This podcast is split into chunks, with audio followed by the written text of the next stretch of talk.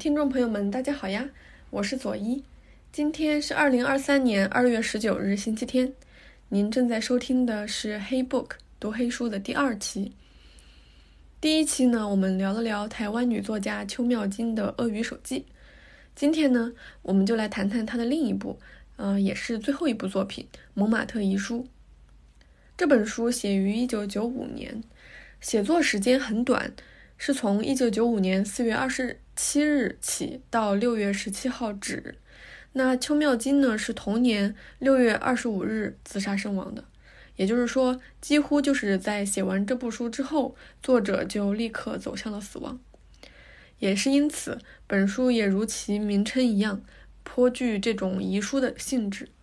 从内容结构上来看，全书一共分为二十二个部分，开头和结尾呢各有一篇。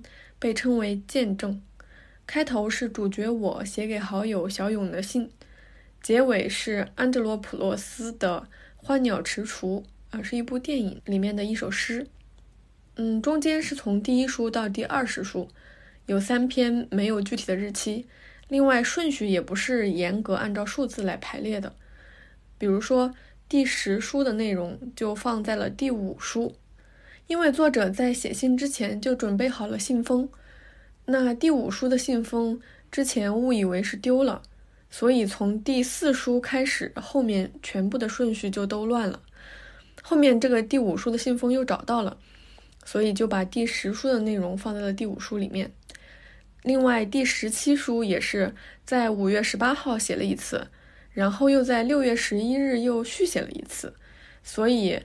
这部分虽然共有二十书，其实是有二十一篇的。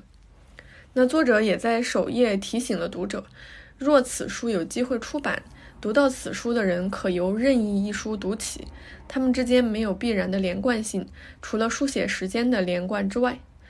读完之后，确实也是这种感觉哈，有很强的意识流风格。二十一篇之中有十二篇是书信体，其中呢。八封信是主角我写给恋人旭的，就是一个女生叫旭柳絮的絮。一封信是写给好友小勇的，还有三封呢，其实是续写给主角我的信。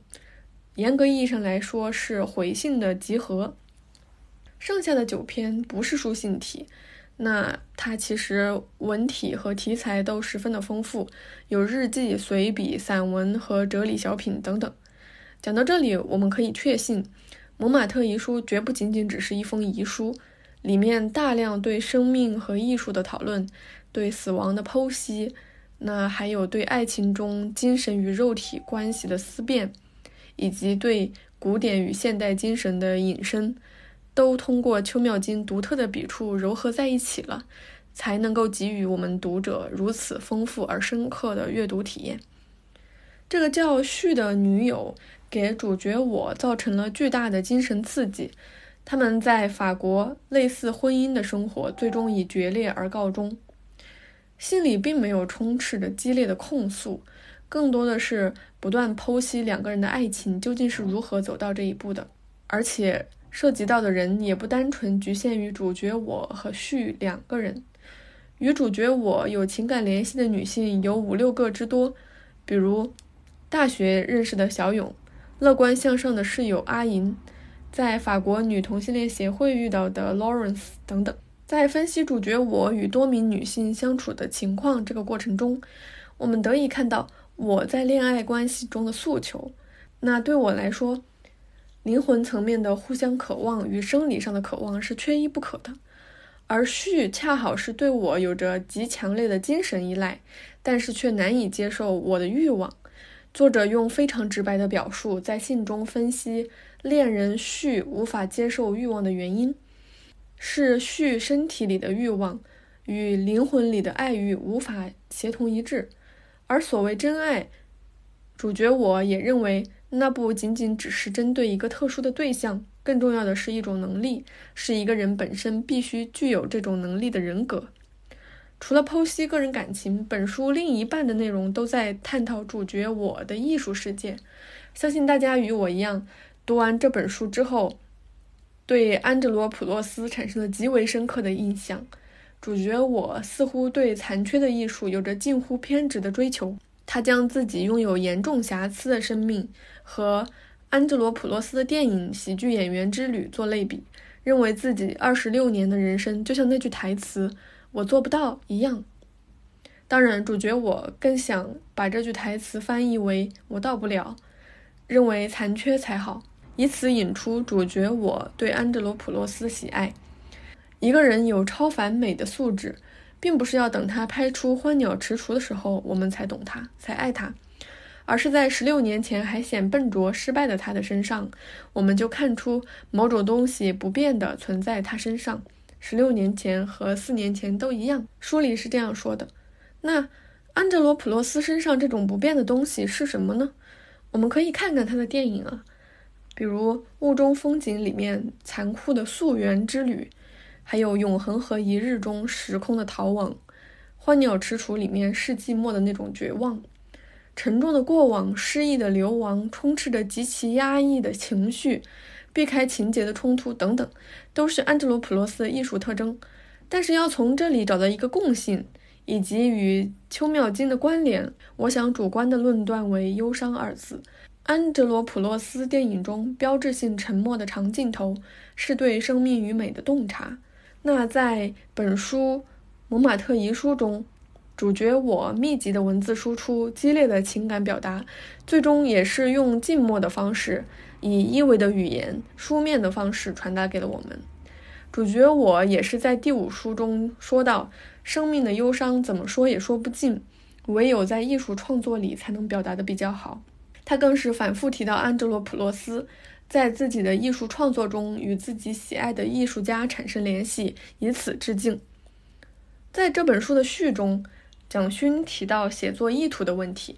他将法国作家惹内狱中写作的行为与邱妙金的遗书写作类比，称之为绝对的写作。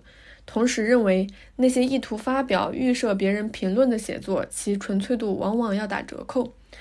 嗯，但是我对此不能完全认同，毕竟。作者多次以主角我的口吻表示自己在写一部作品，甚至能够非常理性的分析这部作品和最初给恋人写信这两者之间的关联。在反复阅读本书三遍之后，我更加真切地认识到了这本小说的独特性。那所有人都知道这本小说是半书信体和遗书式写作，在我看来，这本书更大的独特性在于。半书信体和遗书式写作的必然性。首先，书信体它本身具有极强的暴露性。本书中主角我写出的九封信，都是写给与自己有情感关联的人。那八封写给了一个叫旭的人。通过信的内容，我们似乎可以窥见这段恋情中全部的美好、遗憾，甚至是不堪。主角我与恋人旭如何陷入情感的痛苦，甚至。我在这个过程中还有殴打恋人的行为，但是为何这本书是半书信体呢？因为在除了与收信人对话之外，主角我还有用不完的激烈情感与强烈的表达欲。除此之外，更是还有丰富的精神世界。他们是不合适对序讲的内容，是信件无法承载的内容。在第五书中，也就是装进第五书信封里面的第十书中，主角我明确的提到。这一封信或许不属于作品的一部分，因为写到第十书的时候，这本作品已经形成他自己的生命，他有他自己的风格、命题和审美性。完整的一本书的材料及剪裁已经在我脑子里，写到接近二分之一，文字风格也自然而然的决定了，但是我却没有办法单纯的在作品中跟你说话了。作品内容比我所直接想跟你说的更深，密度更高，更美，而且似乎要等我整本写完，你才会知道它的美与价值。它不会是一部伟大的作品，但却是一个年轻人在生命某个很小的部门上深邃高密度的挖掘，一部很纯粹的作品。其次，呃，与常识认知不同，很多人都觉得一个人只有确定自己要死，才会去写遗书。用这样的逻辑，将蒙马特遗书称为绝笔。但是书中不止一次提到主角我的转世计划，也就是重生计划。他甚至憧憬着去希腊旅行，计划好如果转世成功，他七月份要和友人去海边共度周末。我感觉作者甚至是把这个创作的过程当成了自己走向死亡的试验。比如说，我们可以清晰地发现，在五月八日那天，主角我认为自己还在向他人求救，因为不确定自己是否已经走出了死亡的暗巷。他是这么说的：“我想，如今的书写行为是最后一场试着宽恕序的努力。如果连着最后宽恕他的努力也失败，我也不可能活在一个如此深恨他的躯体里。我必将死，死于一场最后的和解行动。”可是到了五月二十五日，就变成了我决定自杀，那就是整个宽恕过程的终点。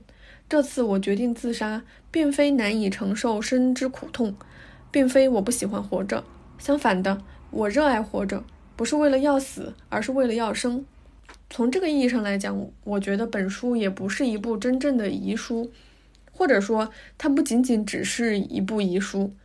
而是呢，以打算走向死亡为起点，反复经历了剖析爱与生命、找寻自我、探索艺术、揭露情感，最后又以下定走向死亡的决心为结尾，借用了遗书之名，承载了对死亡探讨过程中所引发的一切，这才成就了这本饱含爱意、绝望，又在其深处充满怜悯的作品《蒙马特遗书》。好啦。那我今天就先聊这么多啦。各位听众朋友们，也喜欢蒙马特遗书吗？你又是喜欢他的什么呢？欢迎在评论区与我互动哦。下一期我们将聊聊马华作家李子书的《流俗地》。那下周末我们不见不散。